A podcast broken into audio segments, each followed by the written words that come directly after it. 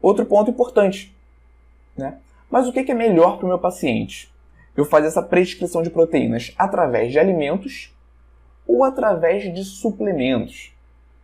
Bem? E aqui eu volto a tocar no ponto da adesão. Eu acho que eu falo de adesão em todas as aulas. Mas é justamente isso.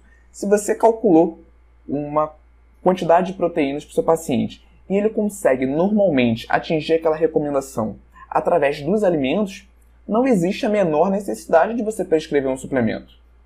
Mas digamos que aquele paciente tem uma rotina corrida, que ele não consiga fazer toda aquela ingestão de proteínas através de alimentos. Às vezes ele também não tem um apetite para isso.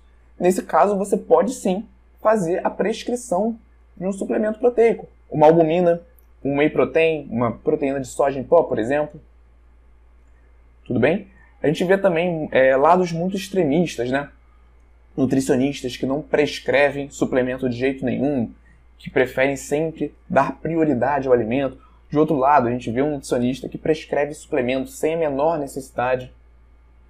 Tudo bem? Mas eu sempre prefiro levar em consideração o que o meu paciente tem a dizer. Explicar para ele, abrir o jogo. Olha, você consegue excelentes resultados tanto através do alimento, tanto através do suplemento, como através do suplemento. Né? Se você fosse fazer essa gestão através do alimento, seria essa quantidade. E se você fosse fazer essa gestão através do suplemento, seria essa outra quantidade. O que prefere? O que você prefere? O que cabe melhor na sua rotina? O que cabe melhor no seu orçamento? Tudo bem? E isso aí o paciente que vai te dizer. Você vai fazer a prescrição de acordo com a preferência e a adesão do seu paciente. E aí, Nutri, gostou desse corte?